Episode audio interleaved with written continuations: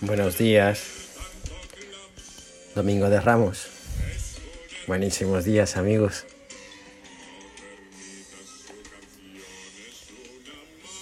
Comencemos, comenzamos esta Semana Santa con una amplia sonrisa contenida, fruto de una alegría interna que muy pocas veces percibimos en nosotros.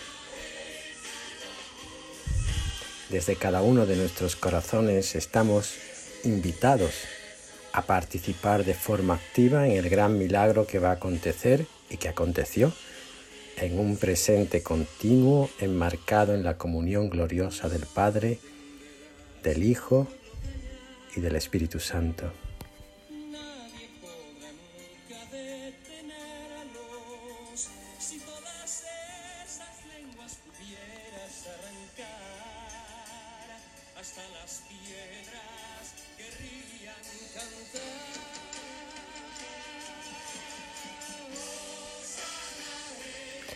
Así, quizás sea una hermosa actitud la de participar con mucha humildad en la pasión, muerte y resurrección de Jesús, no pretendiendo hacer un análisis teológico de los hechos, sino dejándose arropar por el Espíritu en cada momento y dejando que éste nos conduzca a través de la mirada de cada uno de los que participan en la pasión o incluso a través de los detalles aparentemente nimios que se describen en ella.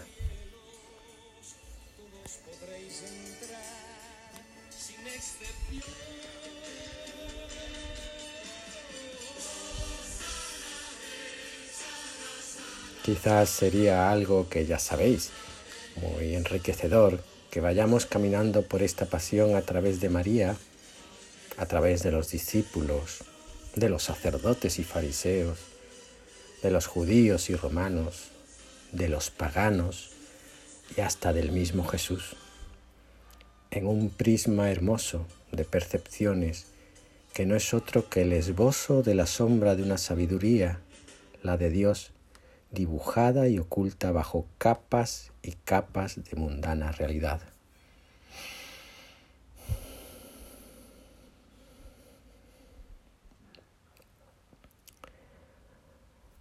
Hoy, Domingo de Ramos,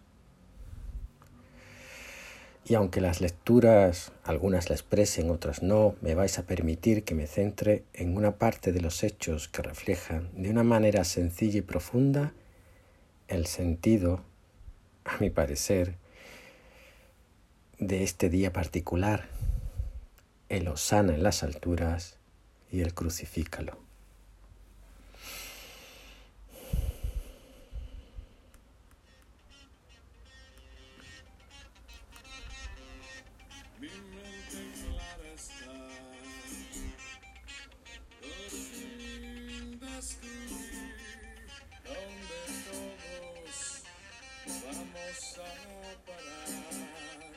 Jesús entra en Jerusalén. Con Él entramos todos. Entramos porque le seguimos a Él. Entramos porque venimos de Galilea, porque fuera ya estuvimos. Entramos porque Él entra. Y en esta entrada a nuestra Jerusalén particular de cada uno y a la general como pueblo que se congrega en torno a Jesús, lo reconocemos a Él como Mesías. El que tenía que venir, el que nos colmará de alegría, el que nos completará en nuestro camino hacia la plenitud, el camino, la verdad y la vida.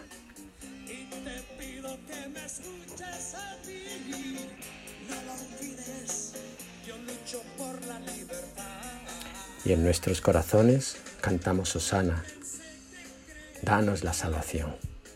Y es que quizás en esta sociedad tan tolerante y buena es más necesario cantar públicamente Osana, un cántico que parece intelectualmente pueril y hasta retrógrado, en esta sociedad tan avanzada en el que el camino es el del respeto fariseo.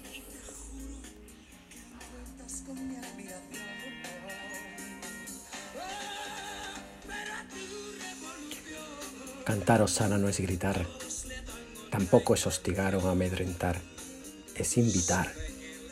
Invitar en una Jerusalén diversa y tumultuosa en la que como toda ciudad congrega y se mueve de forma continua y en la que todo lo que hay es blanco y mañana podría ser negro. Una Jerusalén en la que el pueblo se haya perdido, en la que cada uno se haya aislado, solo, a la deriva en un tsunami de eslóganes, ideologías, profesiones de fe y de creencias que no hacen sino aturdir los sentidos y embotar el corazón, impidiendo siquiera conocer algo tan sencillo como el Osana que cada uno de nosotros necesita cantar en un encuentro sincero con nuestra realidad que nos llevará a una mirada sincera hacia aquel al que va dirigido nuestro danos la salvación.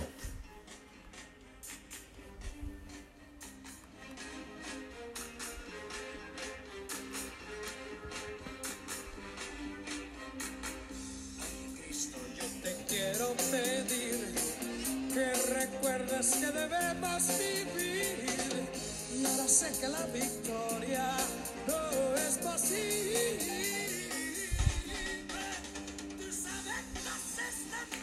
Hoy, domingo de Ramos, entramos en Jerusalén tras el Mesías, tras nuestro Salvador, que como tal va revestido de, de mantos raídos y sucios sobre un burro.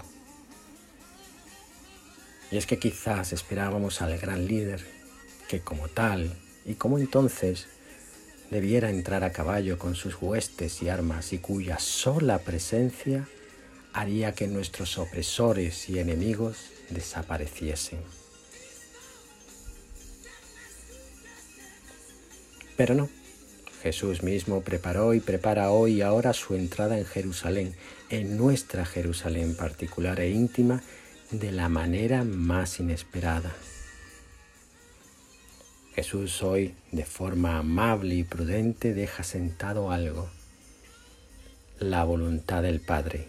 A ella se debe y por lo tanto nos debemos si nos llamamos seguidores de Cristo. Esperábamos un líder, un milagro, un revulsivo, un antídoto, un gran signo, un gran signo. Y Jesús no se deja ilusionar por los cantos de Lozana, porque Él sabe lo que le espera. La cruda realidad, muy alejada de la estética sentimentalista y ñoña con la que a veces nos acercamos al gran misterio de la pasión de Jesús.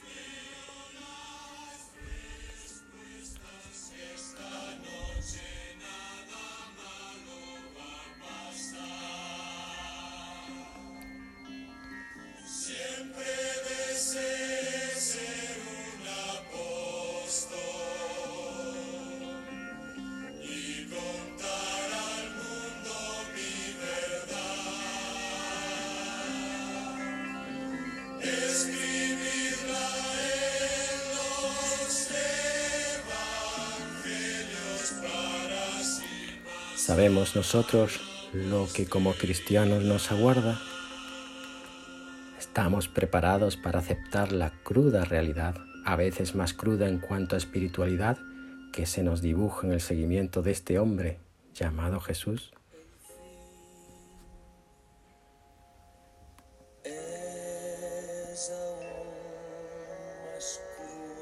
Somos conscientes de que el mesianismo que le atribuíamos hoy le atribuimos quizás no sea el mesianismo al que está llamado?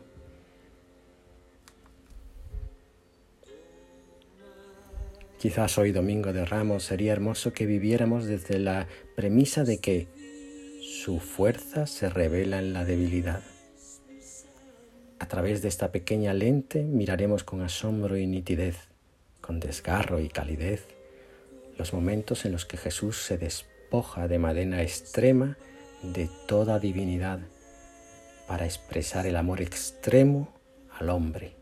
Y curiosamente es cuando más patente se hace la presencia de Dios mismo en la tierra. Un Dios no por poderoso, sino por débil y crucificado, es decir, un Dios que escandaliza.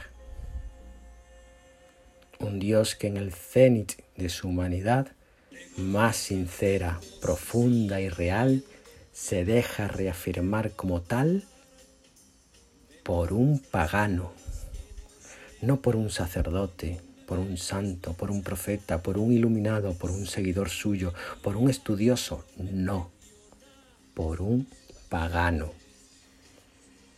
Quizás hoy ocurra lo mismo, un Dios reafirmado por tantos ajenos a la iglesia y a la fe un Dios que ante el hecho innegable de la cruz no puede ser un triunfador, sino un apasionado del misterio de la muerte en la cruz de su Hijo que ha vivido para darnos la libertad. Ánimo, os quiero mucho. Santa Semana Santa a todos. Están esperando. Sabes mis motivos. No me importa el porqué. Yo te amo.